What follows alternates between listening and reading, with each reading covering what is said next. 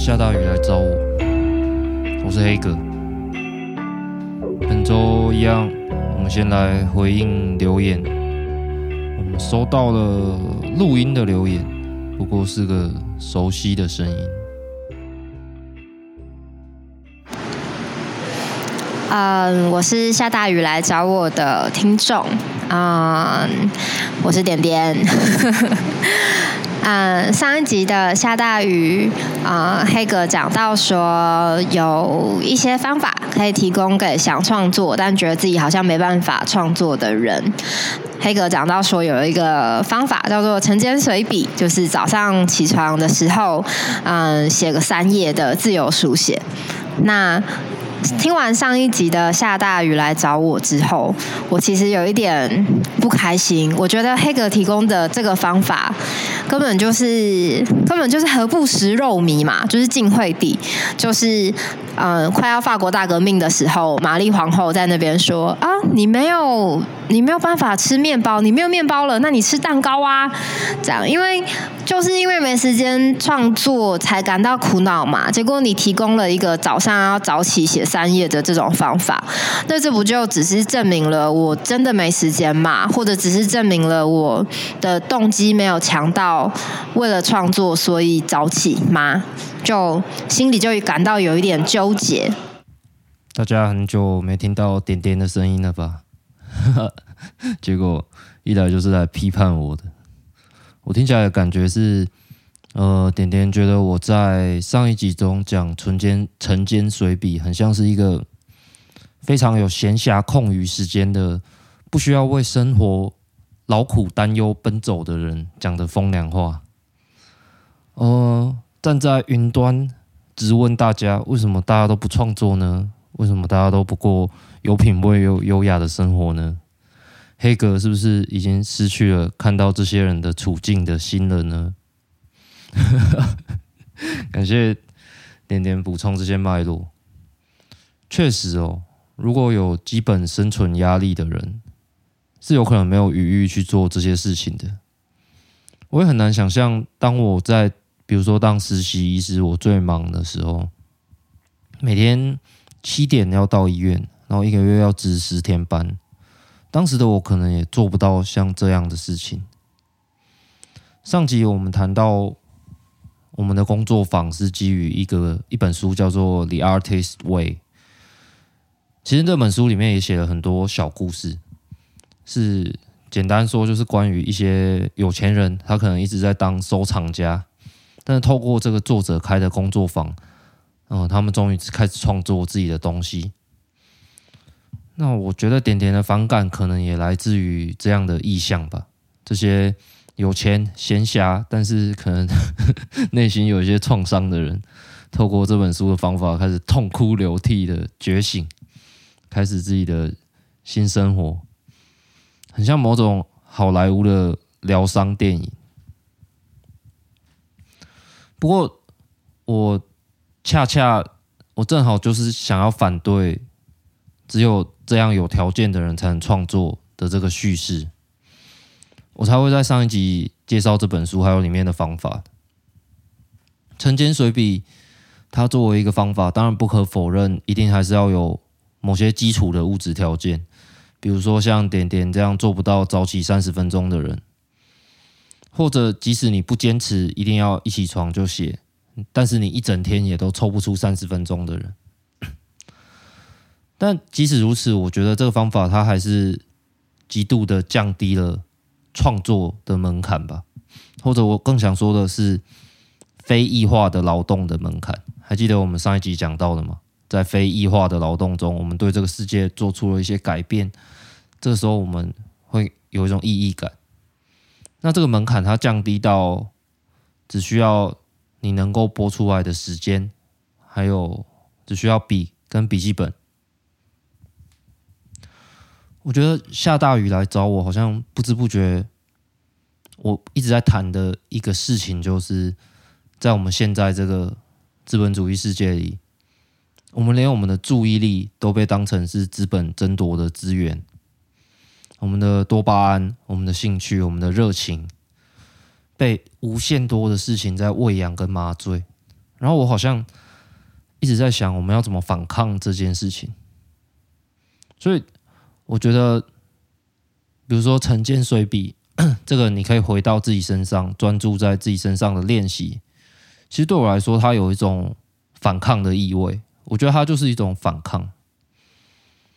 我不是手握着我每天可以写晨间随笔三十分钟的这个资源，我在嘲笑你，而是我在鼓励你去斗争，你去跟这个世界斗争，抢回那个。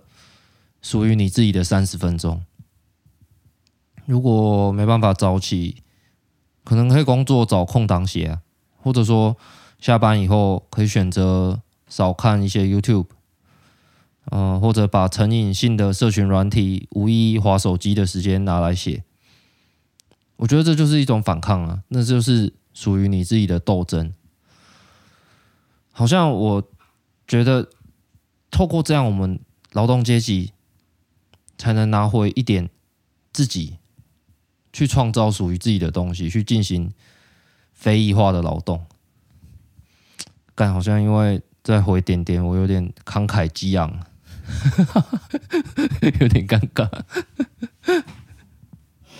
那纠结纠结，我突然就想起了一个我大学的好朋友。嗯，他是我很好的朋友，我们一起一起修了很多课，可是他要付自己的学费，可能还要寄钱回家，所以他后来常常没有来上课，他要去打工。呃，我们后来想到一个方法，就是我上完课之后，我去他打工的地方找他，然后那个店里面刚好有一个角落是监视器照不到的，我就躲在那个角落里，跟他分享说，今天上课老师又讲了什么啊？这个你一定会也会很喜欢，这样，嗯、试着把我上课学到的我们都喜欢的事情分享给他，呃。但当然，有的时候我还是会觉得说，你怎么都没来上课呢？嗯，我们明明讲好要一起念这本书，你都没有念，这是怎样？这样。但我的这个好朋友，他他比我聪明，比我呃有灵感，比我浪漫，比我有洞见，可是他没有时间。他告诉我说，如果我因为他的条件不如我而责备他。那这是一件很令人难过的事情。嗯，在就是说听完晨间随笔之后，我的那个纠结就让我想到我的这个朋友。呃，在点点讲的这个故事里面，嗯，他提醒了我们要看到每个人的条件，不要无视对方的条件，说出自以为为对方好的话。但是我也看到点点好像觉得啊。这个人明明就比我更才华，他却没时间，真替他难过，好像有某种内疚感在里面。不过，其实我觉得我上一集在讲这些创作的事情，我觉得我也在反对只有有才能的人才能创作这件事情。就是说，其实这个练习，或者说这个非异化的劳动，是关于点点，是关于你自己的。你可以在这个书写里面去处理你面对这这个没有条条件的朋友时的这个伤感或者内疚，或者说你可以写到底怎样可以帮他，到底怎样可以创造出更好的社会什么的。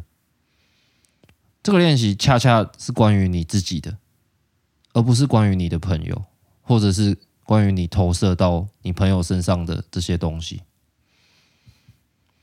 我刚刚是不是一直在说恰恰？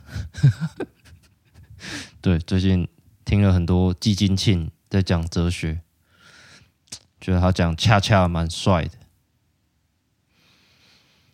不过，其实说到底，前几天中共二十大落幕，然后我的感觉是我们好像的确不该再写晨间随笔了。我们晨间好像 要拿来。锻炼身体，准备战争。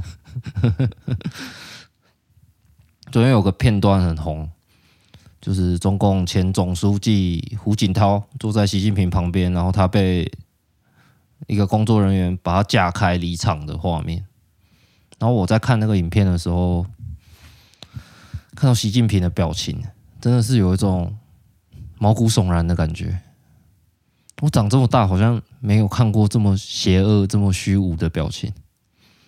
当然，这里面很多是我自己害怕的投射。然后看到那个中共政治局常委的名单出来，又有一种更绝望的感觉。不过，当然，关于这些，我其实完全不是什么专家。如果有什么讲错的地方，欢迎大家来信指正我。总之，就是习近平他成功的连任了，然后他用了自己的人马，用了四个自己的人马换掉了四个旧的常委。然后长期掌控掌控中国经济发展比较偏市场经济的共青团派系全部都没当选，里面也包括胡锦涛之前指定的习近平的继承人。呃，习近平换上来的人马里面，我比较有印象的是李强，他本来是上海市委书记，然后之前大家应该还记得上海封城了两个月嘛，然后弄得像人间炼狱一样，上海市民。竟然连食物跟水都不够，油啊，什么大豆，什么什么都不够。结果这个李强，他因为他封城封得够狠，他够忠心，现在他竟然成为党内第二人，明年要接国务院总理。那还有另外一个人是蔡奇，这个人以前就常听到，他就是零八年北京奥运的时候，如果大家还记得，那时候中国。官方的文件里面就写说，北京有很多低端人口，那会让我们的市容观感不好，所以他就是当时要清理北京低端人口的负责人，然后他也是 清理得很好，我觉得他好像烧了一堆民宅吧，烧了一堆那种贫民窟之类的地方，然后把那里面的人赶走，然后他就一路高升。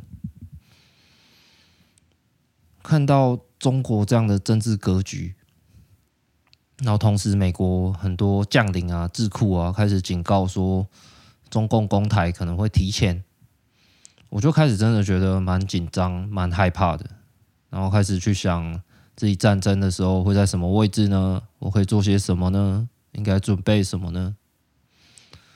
然后我就看了一本书，之前还蛮红的，叫做《阿贡打来怎么办》。大块文化出版，作者是王丽跟沈博洋。这本应该是很少见在台湾的军事普及的书吧。然后他就是针对中共攻台这件事情做一些呃军事上的呃从零开始的讲解。那基本上我是一个完全的军盲，我完全不懂任何军事，我超讨厌战争，也超讨厌武器。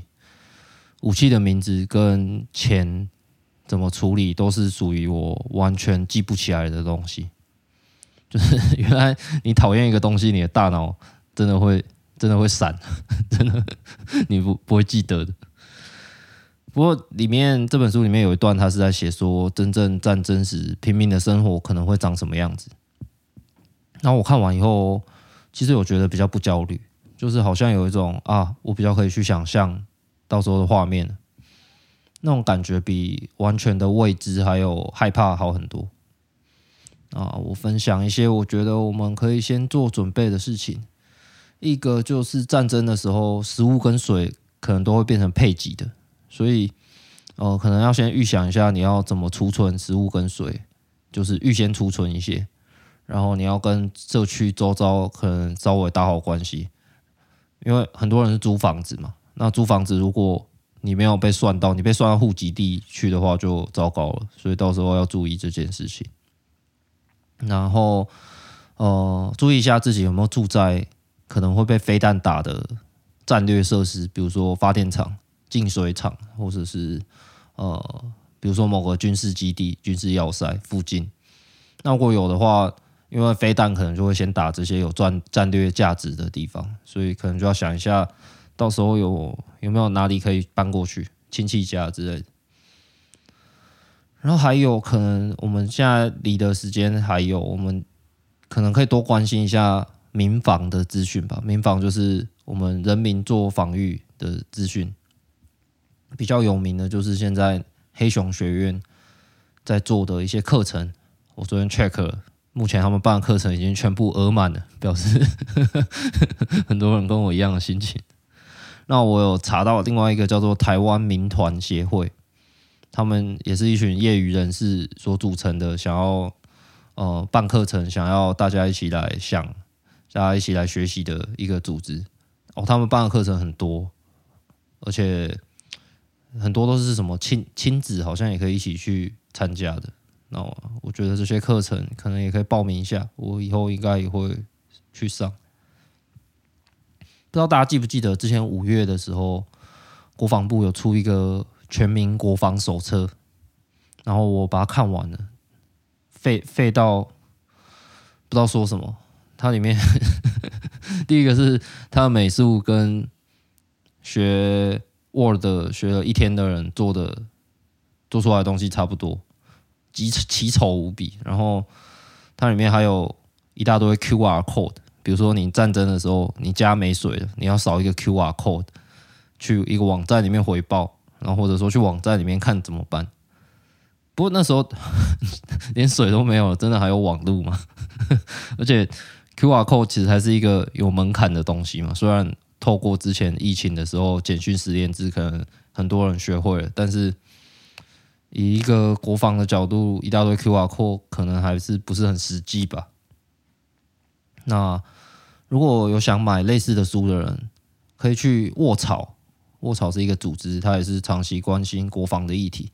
它有出一本《公民行动指南》，那那本书是参考了很多其他国家呃战争的时候会发给民人民的手册去制作的，品质相当的好，而且。美术非常的好，就不是用 Word 做得出来的美术。对，那如果如果这样关心的人越来越多，应该也可以去逼迫国防部做好一点的手册，然后尽快开始演习吧。呃，一旦开始演练这些事情，民间才可以更好的去规划自己的角色，我们才会知道说啊。有哪些地方我们需要再多出力去帮忙，然后我们需要去怎么组组织之类的。对，没想到今天竟然是讲这些事情。历史啊，今天节目就差不多到这边。欢迎大家来信。那有些人的信我还没有回，是因为我还没有想到足够好的内容，然后或者说就单纯是还在排队。但我会慢慢全部把它回一回，那也非常欢迎大家可以像点点那样直接录音来骂我、批判我。那听到录音骂我，其实心情是蛮爽的，而且我就会很有动力想要做节目骂回去。然后你再听完，你又寄过来骂，然后我再听完，然后我又做做节目骂回去，感觉这是一个很有趣的循环，然后也说不定可以产生一些有趣的东西。这边是下大雨来找我。我是黑哥，我们下次见。